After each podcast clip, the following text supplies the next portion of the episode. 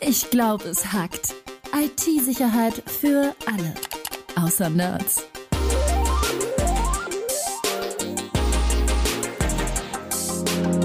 Mit Rüdiger Trost und Tobias Schrödel. Hi Tobi. Hi Rüdiger.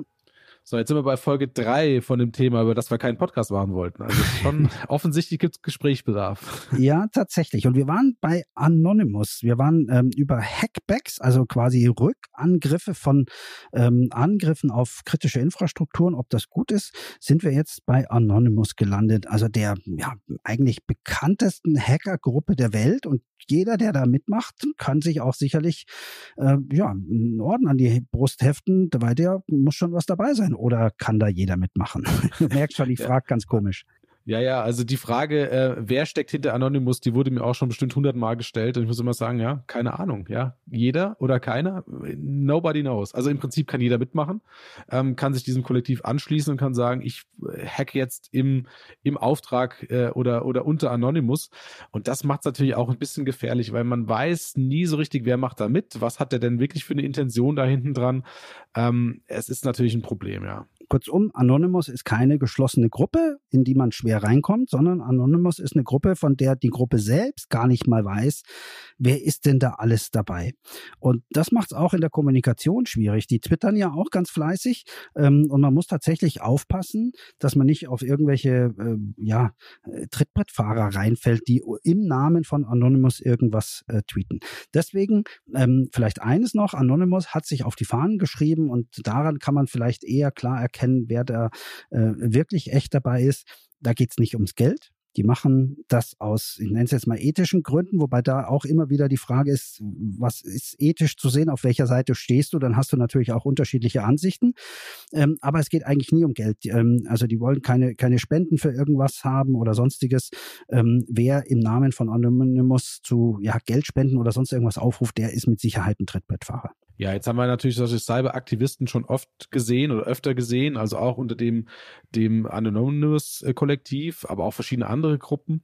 Die sind aber jetzt gerade ähm, ja in diesem ganzen Kom Komplex Cyberwar nochmal ans, ans Licht getreten, weil es ist was passiert, was in der Form auch noch nie passiert ist. Also die Ukraine wurde angegriffen und ähm, man hat dann einen Aufruf gestartet, also die, die ukrainische Regierung hat einen Aufruf gestartet, bitte ähm, Hacker in der Ukraine und in auf der Welt, die sie unterstützen wollen, bitte helft uns sozusagen hier äh, den Cyberweg abzusichern letzten Endes. Also die haben dann tatsächlich eine Telegram-Gruppe, wo jeder ähm, Hacker, der will, mitmachen kann, um ja erstmal zu schützen oder auch anzugreifen? Also es war beides drin. Also ich, ja. ich habe diese diese Liste mal am Anfang gesehen.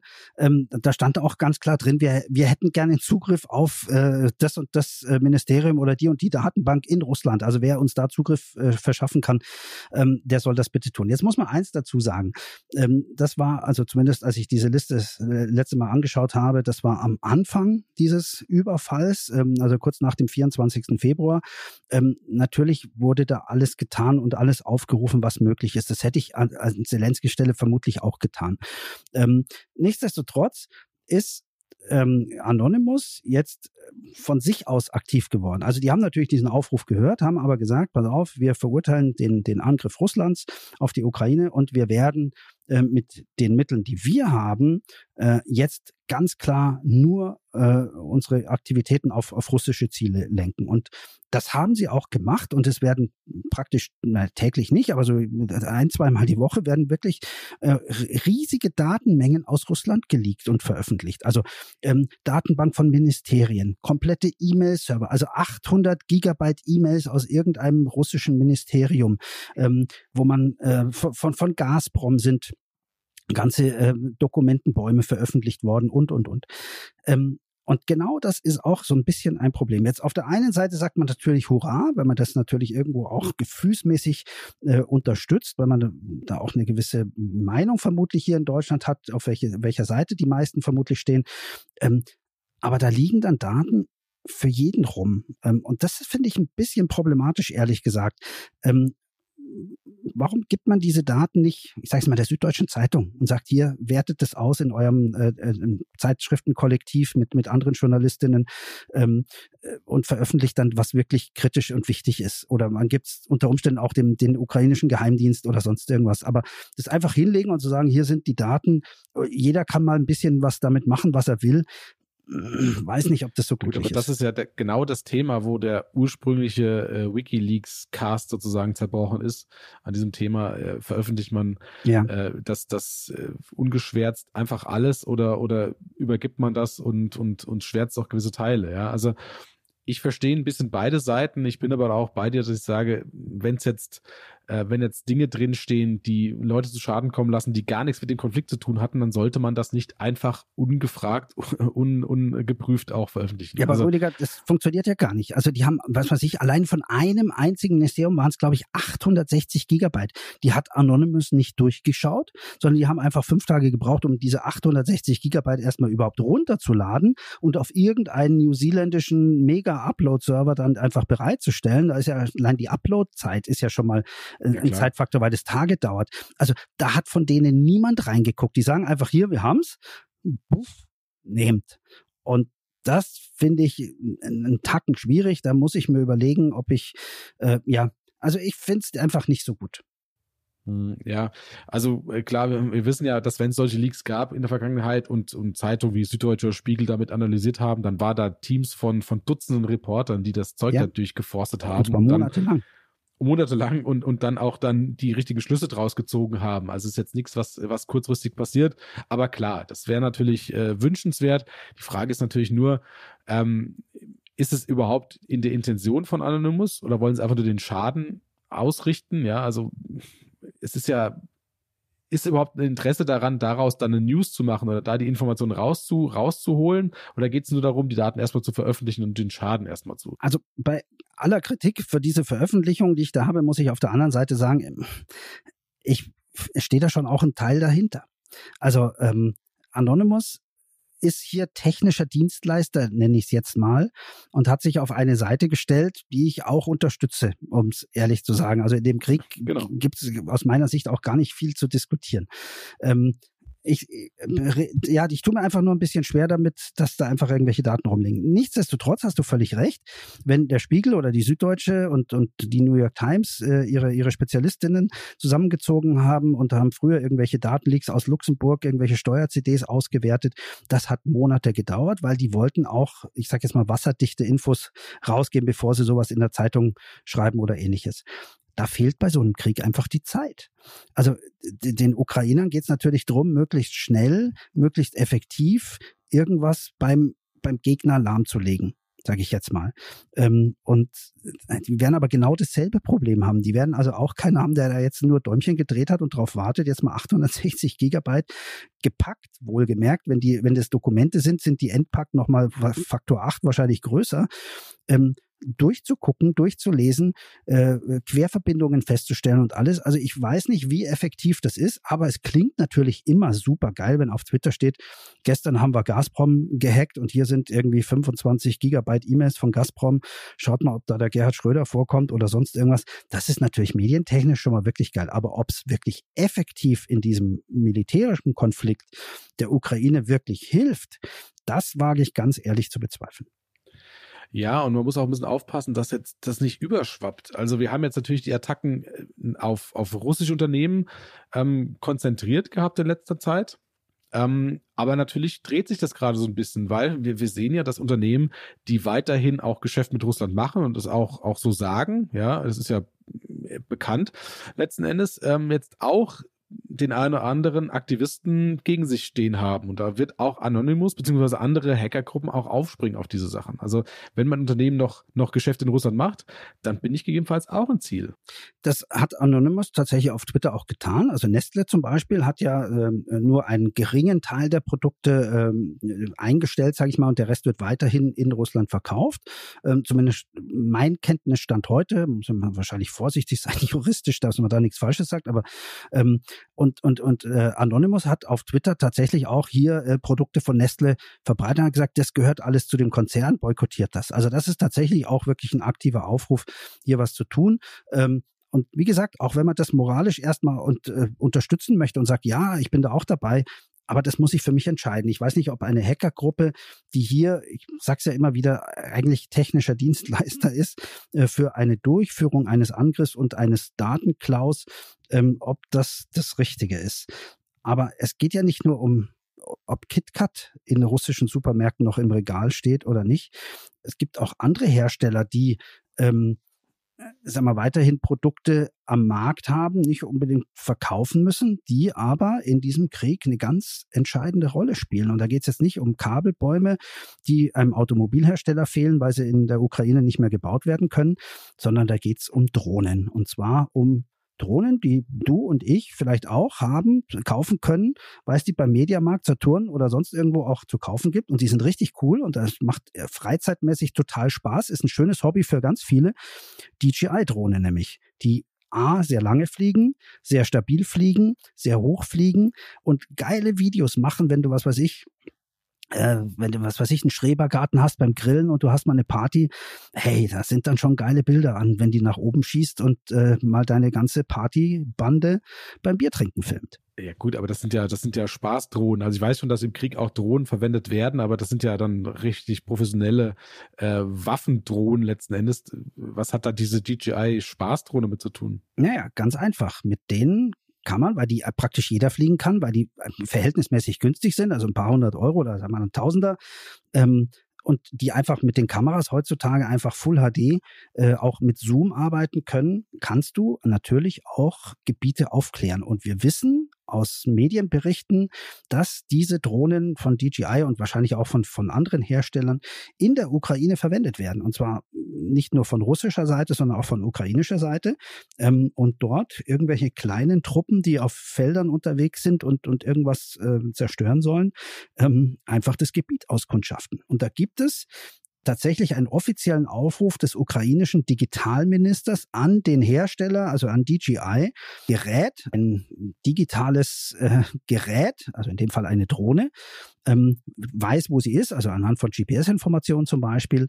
Und ich kann sagen, da darfst du nicht fahren. Wir kennen das aus den Städten zum Beispiel, wenn man diese E-Roller, die man überall mieten kann, zum Beispiel, äh, wenn ich, was weiß ich, in Budapest auf einer, auf einer Konferenz bin, dann fahre ich mit denen gerne rum. Aber plötzlich bleiben die stehen, weil man eben in die Innenstadt, also in den, in den Kern der Altstadt mit diesen Dingern eben nicht rein darf, weil die Stadt gesagt hat, ja, da fahren alle per, ja, ja, nee, nee, der wird erstmal langsamer und dann bleibt er stehen und macht piep, piep, piep und in deiner App steht Macht dann drin, du bist jetzt in dann, Bereich? in dem dieser Roller einfach nicht fährt. Den kannst du dann schieben, aber er fährt einfach nicht mehr. Und genau das wollte der Digitalminister der Ukraine auch. Der hat nämlich gesagt, die Russen nutzen DJI-Drohnen und greifen damit ähm, unsere Leute an. Bitte schaltet alle DJI-Drohnen ab, die in, was hat er gesagt, in Russland, in Afghanistan und Syrien gekauft wurden ähm, und die über ukrainischem Gebiet fliegen.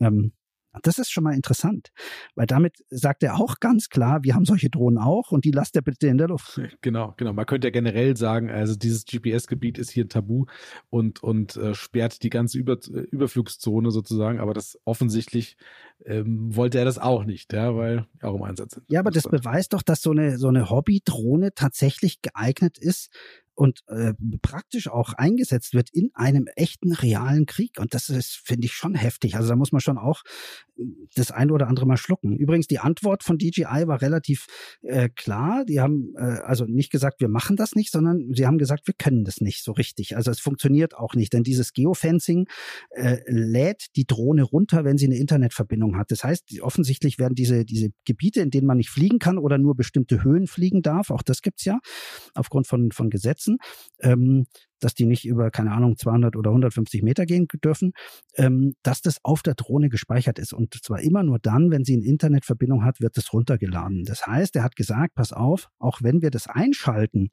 dass diese Drohnen nicht bei euch fliegen können, wenn die russische Seite die Dinge einfach offline lässt, dann fliegen die einfach bei euch weiter, weil dann kriegen die Drohnen das gar nicht mit ähm, und äh, wissen also nicht, dass das jetzt plötzlich gesperrter Luftraum ist, um es mal so oder so zu sagen. Insofern das hat tatsächlich nicht funktioniert. Das ist, das ist schon echt abgefahren, dass du mit so einem Konsumerprodukt letzten Endes äh, heutzutage so eine Qualität erreicht hast, dass du damit in einem Krieg was ausrichten kannst. Das ist schon erstaunlich, ja. Also es, du weißt ja, dass wenn du, wenn du was für die Rüstungsindustrie baust und kaufst und so weiter, das ist natürlich dann immer unfassbar teuer. So eine DJI-Drohne ähm, kostet, glaube ich, maximal 2000 Euro oder sowas. Also ja, die, die, das Top-Modell vielleicht. Ja. Ähm, also ich glaube, glaub bei, bei militärischen Produkten bist du eher bei Faktor 100 äh, oder Fakt, also mindestens mal Faktor 10, eher Faktor 100, wenn du sowas kaufst. Also von daher äh, klar, dass sowas verwendet wird. Aber auch dieses Geofencing, wenn ich mir überlege, man könnte es ja aus, man könnte es ja ausdehnen. Ja, du könntest ja auch sagen, Beispielsweise, ähm, dass du, dass dein Android-Handy nicht mehr funktioniert, wenn du dich in einem bestimmten Bereich aufhältst, zum Beispiel. Oder dass du da Nachrichten einblendest, zum Beispiel. Weil man geht ja davon aus, dass, dass viele Soldaten, die jetzt gerade, äh, die jetzt gerade in der Ukraine ähm, eingefallen sind, gar nicht wissen, was sie da tun. Ist jetzt natürlich relativ schwer, nach fünf Wochen noch zu sagen, das ist nur eine Übung ähm, und dass die Leute das nicht mitbekommen haben. Es ist, ähm, ja, ähm, könnte man, könnte man hinterfragen, aber könnt ihr auch mhm. darüber sagen, hey, über bestimmte Geräte in einem bestimmten GPS-Bereich schickt man eine Nachricht oder, oder informieren die oder, oder sonst was oder blockieren die gegen die alles. Ja also das ist auch tatsächlich in Teilen passiert. Also ich kann mich entsinnen, gerade am Anfang des, des Konfliktes hat ähm, Google ähm, die, äh, die, die Traffic-Information von Google Maps abgeschaltet in der Ukraine. Ist jetzt noch aus. Kann man also gucken. Also wenn du Google Maps aufmachst und du rufst deine Stadt auf, also München oder Hamburg oder was auch immer, ähm, dann kannst du ja gucken, wo, wo gerade Stau ist. Also die typischen Ringstraßen oder sonst irgendwas. Und diese Stauinformation, also vom, vom stehenden Verkehr, ähm, die wird ja gemessen anhand deines Android-Telefons oder beziehungsweise tausender Android-Telefonen von Nutzern, die da eben in ihrem Auto sitzen. Ähm, und die wissen also, sie bewegen sich jetzt also nur sehr langsam, obwohl sie eigentlich auf einer Schnellstraße sind. Und diese Informationen übermitteln die an Google und Google Maps berechnet daraus quasi einen Stau und wie schnell oder wie langsam noch das eine oder andere ist. Ähm, und das Problem war, dass man in der Ukraine, in, im, im, ich sage jetzt mal im Gürtel von Kiew, plötzlich Staupunkte gesehen hat an Einfallstraßen. Und da war ganz klar, an diesen Stellen ist ein Checkpoint. Also da werden die Leute überprüft, die nach Kiew rein wollen ob das jetzt Agenten sind, Spione oder sonst irgendwas, ob die die Waffen dabei haben oder was auch immer. Aber es war natürlich dann auch für den Feind im Endeffekt, also in dem Fall für die Russen, auch klar ersichtlich, guck mal, da sind die Checkpoints und das war natürlich ein, ein klares Angriffsziel für einen Raketenangriff, den man da hinschicken konnte. Deswegen hat Google diese Information ausgeschaltet und heute ist in der Ukraine, also Google Maps, Traffic Information eben nicht mehr verfügbar.